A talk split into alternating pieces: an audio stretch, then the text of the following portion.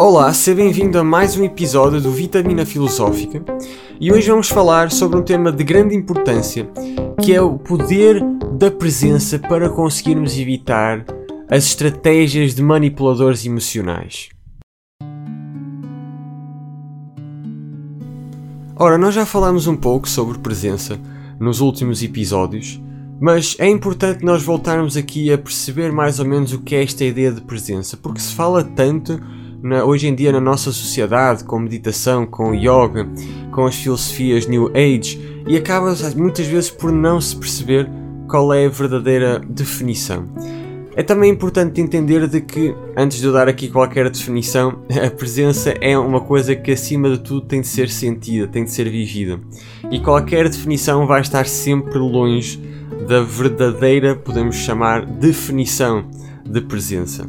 Mas presença, de uma forma muito simples, para não complicar, é estar completamente no momento de agora. É estarmos focados mentalmente aqui. Não estou a falar fisicamente, porque é óbvio o corpo humano só pode existir no agora.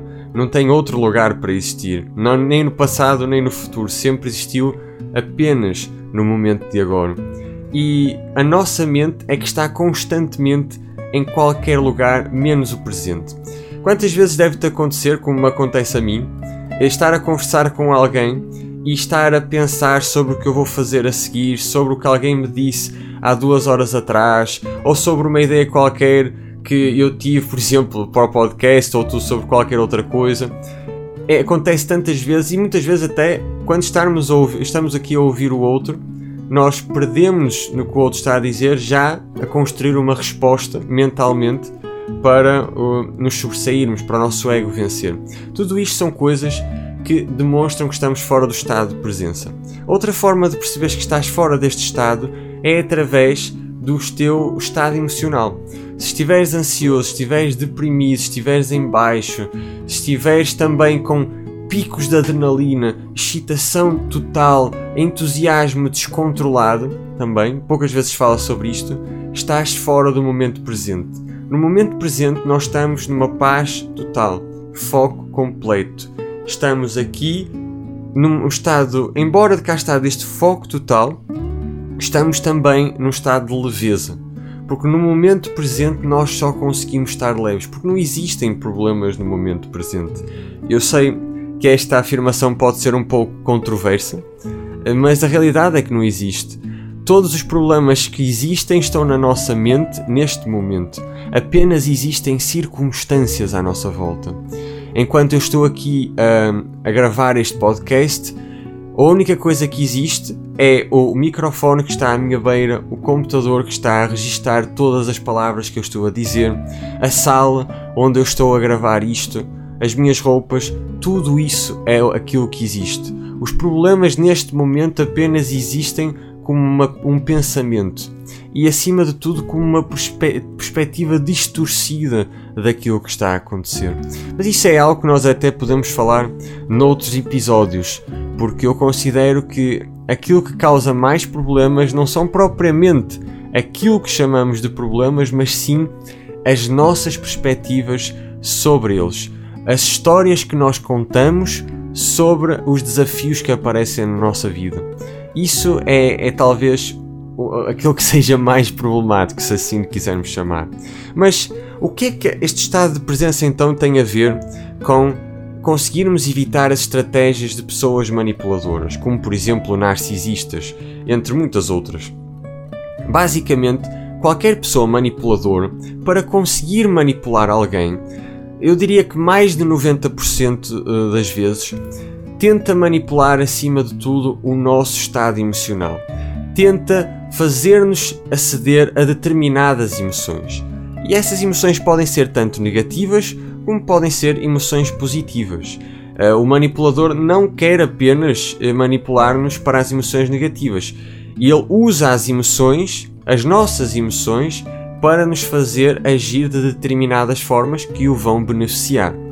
E se for necessário, como acontece, por exemplo, no caso dos narcisistas, numa primeira fase, por exemplo, quando alguém entra numa relação narcisista, com um narcisista neste caso, o narcisista vai fazer aquilo que, na, na, vamos dizer, na teoria se chama de love bombing, ou seja, bombear de amor, pôr a pessoa a sentir-se no centro do universo, como se fosse a pessoa mais incrível no mundo, a pessoa mais amada, uh, ao ponto que quem está a receber todo esse amor falso uh, fica a sentir-se: meu Deus, eu, eu finalmente encontrei uma pessoa que me entende totalmente. O que não é o caso, porque na segunda fase de uma relação narcisista, a pessoa começa, a pessoa que recebeu todo esse amor falso do narcisista, começa a deixar de receber tudo isso e começa apenas a receber críticas, a mais críticas e mais críticas e mais críticas e nada está, nada está bem, destruindo totalmente a autoestima da pessoa. E isto é apenas um exemplo de manipulação emocional, existem muitas e muitas mais subtis no nosso dia a dia, mas a presença acaba por ser um grande antídoto contra isto, porque quando nós estamos totalmente presentes neste momento, nós não sofremos essas agitações emocionais. Nós conseguimos perceber muito melhor as energias, as intenções das pessoas que estão à nossa volta. E ao conseguirmos ter essa perspicácia, essa concentração muito mais aguçada, é muito difícil alguém nos conseguir manipular, porque para nos conseguirem manipular, nós temos de estar num estado de inconsciência.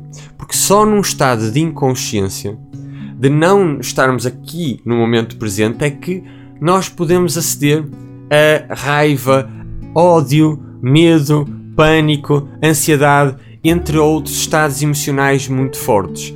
Nós, quando estamos em presença, estamos numa certa paz subjacente a todas as coisas. E é impossível de ser manipulado assim.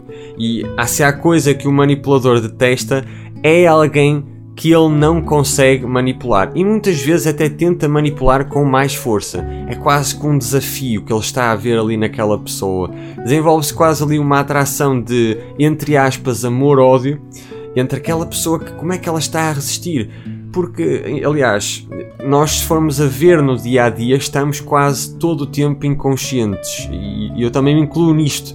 Porque é muito fácil alguém controlar as nossas emoções. Pensa no seguinte: se tu quisesse irritar, uh, por exemplo, o teu chefe, ou o teu namorado, ou a tua namorada, um amigo teu, quem quer que fosse, se tu quisesse irritar essa pessoa, tu não saberias o que fazer para irritar essa pessoa. Não saberias exatamente o que dizer, o tom de voz em que dizer, e essa pessoa muito provavelmente não iria ficar com raiva ou com irritação. E ora, se tu quisesses, por exemplo, deixar essa pessoa extremamente feliz, ou vaidosa, ou a sentir-se bem consigo mesmo. Tu não saberias as palavras, os gestos, as ações necessárias para fazer essa pessoa sentir isso? Ora bem, isso trata-se de manipulação, porque a pessoa é quase como se tivesse a outra pessoa que está a ser manipulada, é quase como se estivesse a ser carregada em determinados botões na sua cabeça. É, é, quase como se estivesse a chegar lá e dizer: Olha, eu quero que tu sintas raiva. E carregas no botão de raiva e a pessoa fica com raiva. Eu quero que tu sintas alegria. Carregas no botão da alegria, a pessoa sente alegria. O verdadeiro mestre, e claro que isto exige tempo, exige prática, exige experiência, mas o verdadeiro mestre emocional é aquele que já não pode ser mais manipulado desta forma. Uh, Costuma-se dizer que o verdadeiro mestre é aquele que já não fica triste com as críticas e também já não fica é, em um estado de êxtase com os elogios. Ele sabe que ele é o criador das suas próprias emoções e assume essa autoridade na sua própria vida. E isto parece que é algo extraordinariamente difícil porque fomos criados a pensar também de que as nossas emoções são fenómenos quase que espasmáticos que aparecem, não temos qualquer espécie de controle, de que elas são, cá está, são, são espasmos interiores do nosso corpo e que, cá está, se alguém me disser algo e eu vou ficar de uma determinada forma, eu não tenho nada a dizer sobre isso. E isso nós sabemos hoje em dia cada vez mais eh, em psicologia, em coaching e entre, e entre as outras áreas de estudo deste campo, de que não é verdade, de que nós podemos direcionar as nossas emoções mas é óbvio que numa sociedade que não favorece isto, e que tem grandes razões para não favorecer isto, porque pensem na sociedade de consumo que nós vivemos.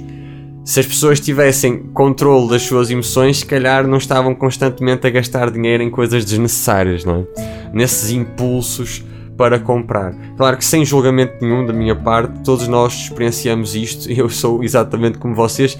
Isto são apenas ideias que eu acho que realmente podem nos ajudar a evoluir. E a melhor forma de praticar presença, porque é, é uma dúvida normal, como é que eu vou praticar presença? a melhor forma de praticar inicialmente não é tentar logo apanhar um tubarão grande, por assim dizer. Não é ir logo diretamente à pessoa que costuma fazer isto e eu agora não vou ser manipulado. Eu vou estar aqui e não vou ser manipulado. Porque isso vai ser extremamente difícil. Começa a praticar presença na tua vida do dia a dia com as pequenas coisas. Por exemplo, Estás de volta, estás a ir de volta do teu trabalho para casa. Estás no metro ou no autocarro, ou mesmo a andar de bicicleta ou no teu carro. O que quer que seja, qualquer que seja o teu método de transporte. Em vez de estares sempre ou, ou, ou a ouvir a rádio, ou a ouvir um novo vídeo do YouTube, ou, ou estares a pensar nos problemas que vêm amanhã e nos, nas coisas que já aconteceram, fica apenas naquela viagem. Observa o que está à tua volta observa as pessoas, observa eh, os carros, observa os pássaros, observa a natureza que está a rodear-te e sente acima de tudo o teu corpo. Começa a sentir o teu corpo, porque nós estamos completamente desligados do nosso corpo. Nós vivemos completamente no andar de cima, no telhado, que é a nossa cabeça, e aí estamos em todo lado, mas do andar de cima para baixo as luzes estão desligadas em maior parte das divisões. E nós temos de voltar a reconectar ao corpo, porque voltar a reconectar ao corpo é uma forma muito poderosa de ganhar presença. E começar assim aos poucos, passo a passo, é exatamente como no ginásio. Tu não vais ao ginásio e vais começar a levantar pesos, sei lá, de 80 quilos. Eras, é, eras ridículo se fizesse tal coisa. Não, tu vais começar a levantar se calhar 10 quilos, 15 quilos, 20 quilos, dependendo de qual é tu, o teu início uh, de força, por assim dizer. E depois vais gradualmente aumentando o peso até chegares aos 80. E até mais, talvez, dependendo do teu nível de dedicação. A presença é, funciona exatamente como um músculo. Podemos lhe chamar um músculo espiritual ou um músculo mental. E quanto mais praticares, vais notar essa paz a, a entrar cada vez mais em ti e vai ter muitos efeitos positivos. E um deles vai ser de que tu vais ver muito claramente todas as tentativas de manipulação emocional que vão acontecer à tua volta. E no momento que tu estiveres a ver essas tentativas de manipulação emocional, venceste. Venceste o jogo, porque aí tu vais ter a hipótese de escolher.